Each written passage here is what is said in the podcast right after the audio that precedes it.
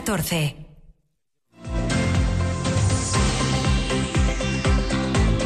Lo que pasa. Lo que importa en Asturias. Silvia Rúa.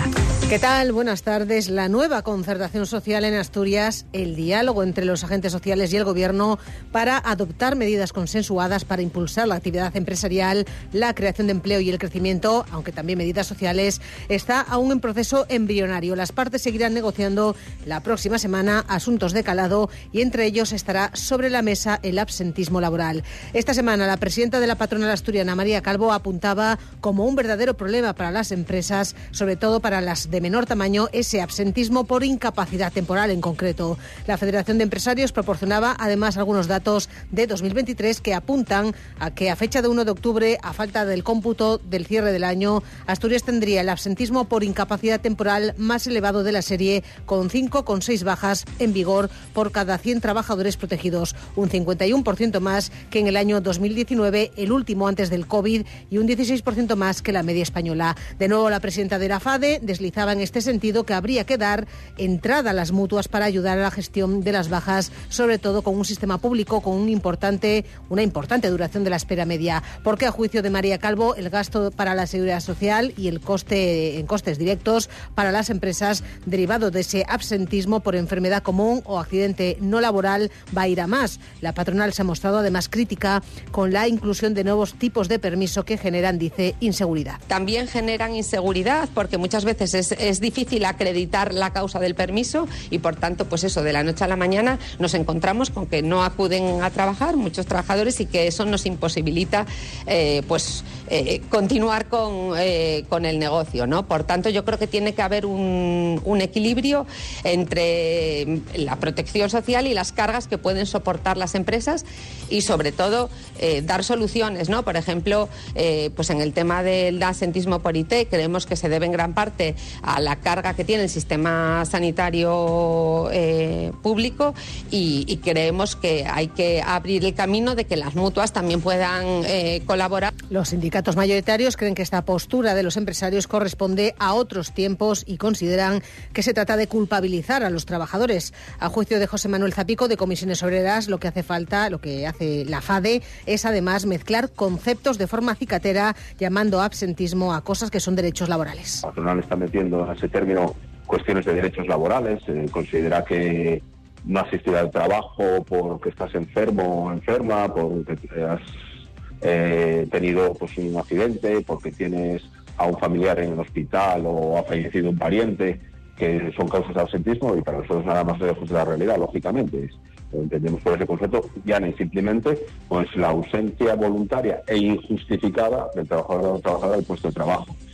A partir de ahí, no compartiendo esa visión de la patronal muy cicacera, nosotros sí queremos poner el foco en lo cierto y es que la salud de los trabajadores y trabajadoras se está empeorando porque hay un problema de entornos de trabajo muy asfixiantes, hay el síndrome del trabajador quemado, hay que tener en cuenta que los trabajadores y trabajadoras en los últimos años hemos perdido el poder adquisitivo, mientras las empresas están ganando más que nunca. Y Javier Fernández Lanero, líder de UGT Asturias, señala por su parte que el número de bajas en la región tiene que ver no solo con un envejecimiento de la población, sino también con el peso de los trabajos manufactureros o vinculados a la industria, es decir, los más proclives a los accidentes o lesiones. Defiende a los trabajadores y a los profesionales médicos, a quienes cree no se puede culpar de la falta de competitividad empresarial. En cuanto a que son bajas justificadas, cubiertas por el sistema público de salud, pero en Asturias sobre todo lo que hay son trabajadores que quieren trabajar, que no quieren estar enfermos y lo que tenemos en Asturias son muy buenos profesionales médicos con unas listas de espera que están muy por debajo de la media de España y que no se puede poner en duda ni tanto a los trabajadores asturianos ni a nuestro sistema público de salud eh, como queriendo echarles la culpa de la situación de la falta de competitividad de las empresas y lo que es eh, mucho peor y es pensar, pensar que que, el asentismo laboral está detrás de todo. Hablamos enseguida también de la polución que nos acompaña estos días de contaminación atmosférica, pero antes les damos cuenta de que los efectivos del Servicio de Emergencias del Principado continúan hoy las tareas de búsqueda y rastreo del hombre desaparecido en el mar frente a la costa de Llanes tras varias jornadas sin novedades en este dispositivo de búsqueda. El pasado jueves se inició, eh, se iniciaron estos labores, estas labores frente a los bufones de Santiuste de esta persona de la que de momento se desconoce también la afiliación, aunque hay una denuncia por desaparición en Cantabria. Y los bomberos de Gijón han intervenido en un complejo incendio esta noche declarado en la calle Aquilino Urlé 36 que se originó por una sartén en llamas en la cocina de la sidrería, de una sidrería, y que incendió la grasa de la campana y se propagó por el conducto de ventilación. Las llamas provocaron la ignición de enseres, se acumularon, que se acumulan en varios trasteros anexos, por lo que discurría, discurría también el conducto, a los cuales los efectivos accedieron formando las puertas, forzando las puertas por la importancia de la rapidez para evitar que el incendio fuera más. Finalmente se dio por controlado cuando ya el humo empezaba a invadir las viviendas de incluso portales anexos. No fue necesario evacuar a nadie de su domicilio. Cadena Ser, Gijón. Sella y Sueve, río y montaña, balcón a los picos de Europa desde el Fitu o el Picupienzu, salida de la fiesta del es pionero en turismo activo, cuna de grandes deportistas y pescadores, referente gastronómico, paraíso de la música. Así es Parres, Arriondas, en el punto de partida.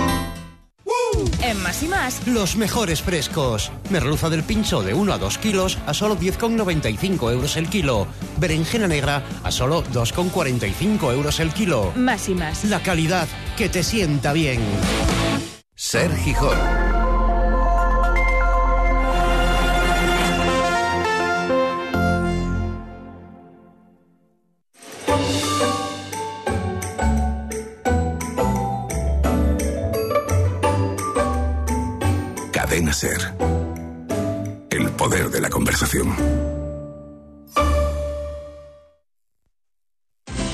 Hora 14. Asturias. La Consejería de Transición Ecológica mantiene hoy activo el protocolo de actuación en caso de episodios de contaminación del aire del Principado que se puso en marcha ayer en las áreas de influencia de Gijón en nivel preventivo y de Oviedo en nivel 1 de aviso. Los niveles altos de concentración de partículas menores de 10 micras, las PM10 en la atmósfera, persisten en ambas áreas a pesar de que las condiciones de ventilación son más favorables que ayer cuando se cumplieron, recordamos, tres días de estos niveles y por tanto se optó por la activación del protocolo. Debido a la activación en Oviedo del nivel 1, el ayuntamiento recomienda además a los usuarios de vehículos el uso de transporte público. El aviso, el nivel 1 o de aviso, recordamos, supone además, entre otras medidas, limitar la velocidad en carreteras y prohibir la circulación de vehículos pesados de mercancías en determinados tramos urbanos, además del riego de vías. Sobre polución hablamos también ahora porque el ayuntamiento de Gijón ha avanzado cuáles serán las líneas generales de la zona de bajas emisiones de la calzada. Entrará en vigor en 2025, aunque no se impondrán sanciones hasta que el vial de Jove esté operativo. Nos lo cuenta Sergio Díaz. Tampoco habrá restricciones en la circulación y el estacionamiento para residentes autónomos y pymes. Claridad es lo que demanda la asociación vecinal. Su presidente Carlos Arias cree fundamental conocer cómo va a afectar al barrio la futura normativa. Sobre todo, cómo va a afectar al día a día a los vecinos. Eso es lo más importante. Y también, bueno, ellos saben perfectamente que el parque automovilístico pues está envejecido. También eh, la gente quiere saber eh, cómo le va a afectar eso, si en un futuro van a tener que cambiar de coches, a qué calles van a poder acceder. Todo ese tipo de cosas es importante que se dejen muy claras. Pues el protocolo contra la contaminación en la zona oeste de Gijón fue activado el año pasado 37 días, son seis más que el anterior. El equipo de gobierno ve luces y sombras en la efectividad de las medidas recogidas. Rodrigo Pintueles, el concejal de Medio Ambiente, cree que el balance es desigual empezando por las inversiones comprometidas por Arcelor. Nos resulta inquietante el retraso en la ejecución de esta inversión tan importante. Tampoco nos invita al optimismo los plazos para la construcción del vial de Jove y, sin embargo, en sentido contrario, si vemos positivo que la autoridad portuaria esté abordando dos proyectos como la recogida y depuración de aguas de Oboño. Confía en intensificar la colaboración entre administraciones para hacer frente a un problema, reconoce Pintueles, complejo y de difícil solución. Y a la espera de ver qué ocurre con la nueva licitación del contrato para la gestión del combustible sólido recuperado de los residuos de la bolsa negra que se generan o que llegan a cogerse, es decir, ese CSR para su quema por parte de empresas para generar energía. A la espera, decimos, hay quien es muy crítico con las políticas que en este sentido, en el de la gestión de residuos, se han llevado a cabo en Asturias en las dos últimas décadas. El presidente de la Unión de Consumidores, Dacio Alonso, considera un engaño o un eufemismo que se llame economía circular a lo que es colar por la puerta de atrás, a su juicio, lo mismo que sería una incineradora de la que se habló durante años y que quedó descartada. Pero es un eufemismo, ¿eh? que, lo, que se llame resto al 80% de la basura, que es la que sigue camino de cogerse, es un eufemismo, como es un gran eufemismo que se diga economía circular a que 160.000 toneladas se vayan a quemar, bueno, en el fracaso ahora de la Pereda o en las cementeras de Masabeu, ¿no? Es decir, otro eufemismo. ¿Cómo se puede llamar economía circular al final a quemar? Porque en el fondo hablamos de incinerar, llámese como se llame, si es la puerta, digamos, es la incineradora que tanto se pretendió en Asturias durante tanto tiempo, pero ahora se, se manifiesta por la puerta de atrás a través de quemar los combustibles, ¿no? Hombre, nosotros decimos que Cogersa, Ecoembes y Ecovirio, es decir, el sistema de, digamos, de gestión integral de residuos en Asturias, capitaneado por Cogersa, porque es un consorcio donde están todos los ayuntamientos, los residuos son municipales, pero ha sido un auténtico fracaso. En una línea similar, contraria a esa incineración, se ha mostrado este domingo la coordinadora ecologista de Asturias, después de que, recordamos, el Principado haya dejado abierta la puerta a una posible creación de una planta en la propia Cogersa para quemar ese combustible CSR recuperado y generar energía. Cargan los ecologistas contra PSOE e Izquierda Unida en el bipartito del Principado por intentar poner en marcha una incineradora, incineradora señalan que tantos años eh, de lucha costó parar. Esto es literal. Y el presidente del PP de Asturias, Álvaro Queipo, encabeza hoy la delegación del partido de la región que ha acudido, fletando cuatro autobuses desde Oviedo, Gijón y las Cuencas, que ha acudido, decimos, a la manifestación convocada en Madrid por el PP de la capital de España. Manifestación contra la amnistía y contra el gobierno de Pedro Sánchez. Una concentración este domingo en Madrid por la igualdad de todos los españoles, en la que el Partido Popular se va a volcar, también desde Asturias, y esperamos que sea un gran éxito, además de protesta contra las medidas que en los últimos meses hemos estado viendo y especialmente contra los planes para la amnistía de algunos eh, líderes políticos independentistas privilegiados en contra de la igualdad de todos los españoles. Mientras el secretario general del PSOE asturiano, presidente del Principado, Adrián Barbón, ha participado hoy en Oviedo en el acto de clausura de un programa formativo del partido sobre estrategias de gobierno y oposición municipal, dirigido a concejales y concejalas socialistas de los ayuntamientos asturianos. Le ha servido a Barbón para dirigirse a estos y reivindicar que hagan política útil frente a la política que ve en la derecha cuando está en la oposición, la del desgaste y la destrucción, ha dicho. Tenemos que distinguir la labor de oposición de los socialistas de la labor de oposición de cualquier otro partido. Pensad en la labor de oposición allí donde gobernamos, que hace, por ejemplo, la derecha, o que hace a nivel autonómico, o que hace a nivel nacional. La, la oposición no es decir no a todo, ¿eh? Eso no es hacer oposición. La oposición no es combatir en lo personal, incluso en la descalificación, en el insulto, en el grito, en el ataque. Eso no es hacer oposición. La oposición no es querer que todo salga mal en el municipio para ver si así yo rasco algo. Eso no es hacer oposición. hacer oposición es aportar alternativas. Es construir un proyecto alternativo y explicar a los ciudadanos el por qué nuestro proyecto es mejor que el que está gobernando. Este acto de clausura ha coincidido con la conmemoración de los 123 años de la fundación de la Federación Socialista Asturiana, partido que, en palabras de su líder, siempre ha defendido la libertad y la igualdad, aquellas, dice Barbón, que no dejan a nadie atrás. Hora 14. Asturias.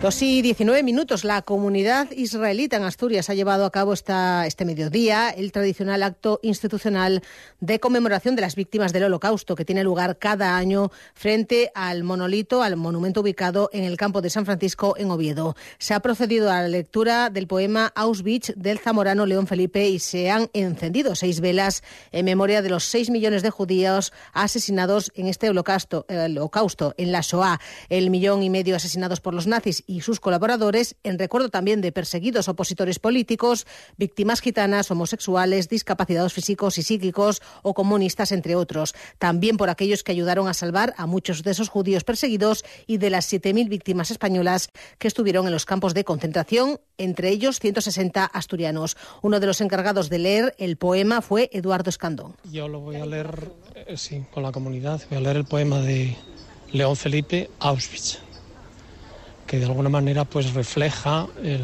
la tragedia que se vivió en todos los campos de concentración alemanes, pero especialmente en el campo de Auschwitz, que quizás fue el campo de la muerte más tenebroso. Bueno, es un homenaje a todas las víctimas del nazismo en un número sustancialmente elevado respecto de los demás, de los judíos, pero junto a ellos también hubo gitanos, hubo homosexuales, hubo españoles, Aida Oceransky, presidenta de la comunidad judía en Asturias, señala que la presencia de españoles y asturianos en los campos de concentración fue meramente casual. En Francia no los querían, el régimen no los permitía regresar, así que fueron deportados a campos de concentración. Nosotros los recordamos, evidentemente. La presencia de los asturianos fue meramente casual, porque resulta que cuando termina la guerra, ellos están exiliados en Francia y querían volver para España, pero por parte de Serrano Suñer se dice que no, que no pueden volver para acá, son apátridas. Y entonces en Francia tampoco los quieren y los mandan a los campos. Pero fue una cosa meramente casual, no es porque se persiguiera a los españoles.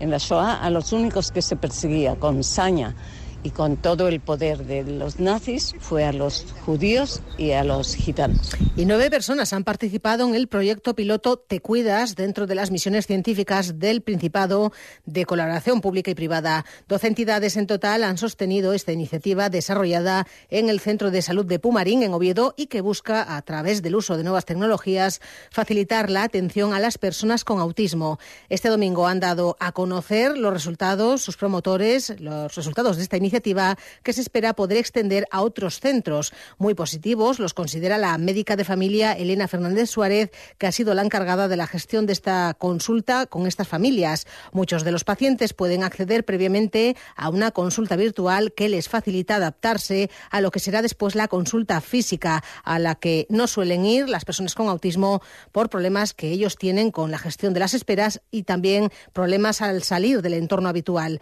El beneficio, asegura la doctora, doctora es radical. Eh, un beneficio radical, muy, muy emocionante. De hecho, con dos, tres consultas, como mucho en cinco consultas, hemos visto un cambio fundamental. Pacientes que nunca habían podido ocultarles, medirles. Eh, al intervenir con cuatro conceptos muy sencillos, pues eh, lo, hemos conseguido. Este proyecto se ha incluido pacientes de todas las edades, de niños a adultos, y diferentes grados de, de afectación, desde eh, gente con menos necesidades de apoyo a más necesidades de apoyo. Del buen resultado de esta iniciativa da cuenta Tatiana Álvarez, es madre de Leandro, un niño de 10 años con trastorno del espectro autista. Él llegó, Elena le explicó lo que era el fonendoscopio, se lo hizo poner, se, escuchó su corazón, le escuchó el de su hermano. Y va, pues eso, eh, viendo pues todo lo que, que realmente tampoco es malo. Sí que es verdad, claro, él estaba, estaba sano y estaba bien.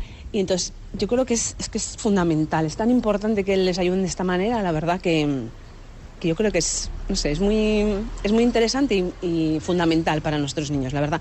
Y cada vez hay más y, a ver, Leandro, sí es verdad que es, es verbal y él se puede expresar, que también es importante, porque hay otros niños que no se expresan, no saben, mm, no saben expresar los, sus miedos, sus...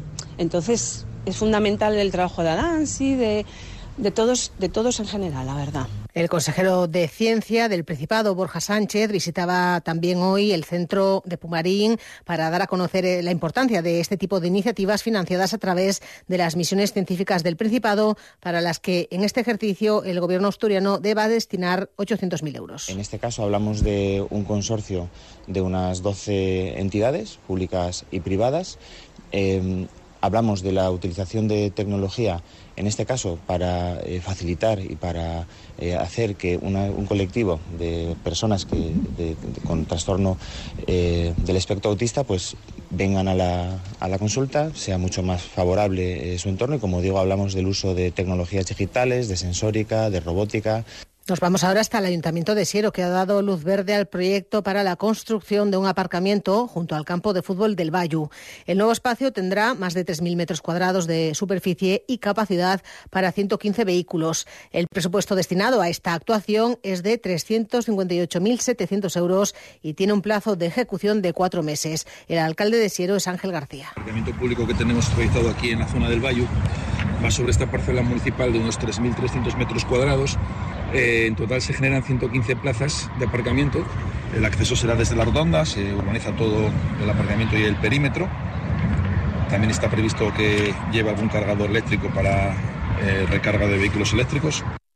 Y los menores avilesinos utilizaron un 67% más el transporte público urbano en el año 2023, según datos facilitados hoy por el Ayuntamiento. La cifra de validaciones entre 2019 y 2023 supera las 612.000, de las que más de la mitad se produjeron el pasado ejercicio. En este sentido, el concejal de Movilidad de Avilés, Pelayo García, pone en valor la gratuidad del transporte urbano para este colectivo de empadronados en el concejo con edades entre 4 y 18 años. La cifra es significativa su juicio, teniendo en cuenta además que desde septiembre dejaron de tener validez los títulos del bono joven gestionado ahora a través de la tarjeta monedero del CTA. Desde el ejercicio 2019, que se ponen en marcha las primeras medidas de fomento del transporte público entre los más jóvenes y que incluyen la gratuidad, hasta el ejercicio 2023, han supuesto un total de 612.446 validaciones con lo cual hemos eh, tenido un incremento exponencial en el uso del transporte público por parte de los más jóvenes. Y el Teatro Filarmónica de Oviedo ha acogido este mediodía el Festival de Folclore Ciudad Oviedo organizado por la Fundación Municipal de Cultura y con 11 actuaciones musicales de baile también, la presentación del último trabajo de Saracangas, que cuenta con la colaboración de Nando Agüeros y la presencia de todo un referente como es Vicente Díaz. El festival ha reunido modalidades diversas, pero siempre con el referente de la música y la cultura tradicional asturianas, que acoge desde monólogos, baile tradicional o corales. Ha contado además con la presencia de los vigentes campeones del concurso de canción asturiana Ciudad Oviedo en calidad de representante de la tonada, la manifestación cultural más destacada de esta tradición que además eh, tiene declaración de bien de interés cultural y material. Son solo algunos de los reclamos de un festival que demuestra que el folclore está vivo en Asturias y también entre los jóvenes. Laude Martínez es el coordinador del festival. Los jóvenes, por supuesto, ahí están las escuelas de canción asturiana que tienen muchos muchos alumnos,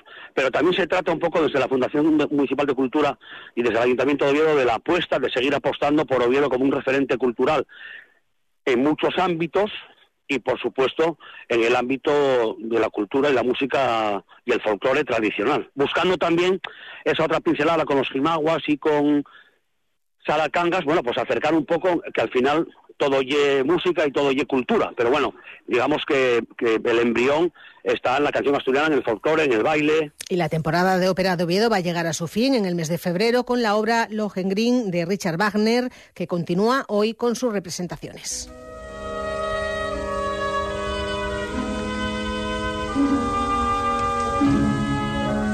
Es un trabajo que ya fue representado, de hecho, en el Teatro Campo Amor en 1897 y 1908 con Francisco Viñas en el rol titular. También se representó en los años 1949 y 65 y en el Festival de Música de Asturias en el año 1983. Ahora regresa la ópera de Wagner que cierra la trilogía romántica y que es coproducción de la Ópera de Oviedo y el Auditorio de Tenerife. Está dirigida en esta ocasión por el maestro alemán Christoph Gelsock y volverá al Coliseo Obetense a partir de las 7 de esta tarde.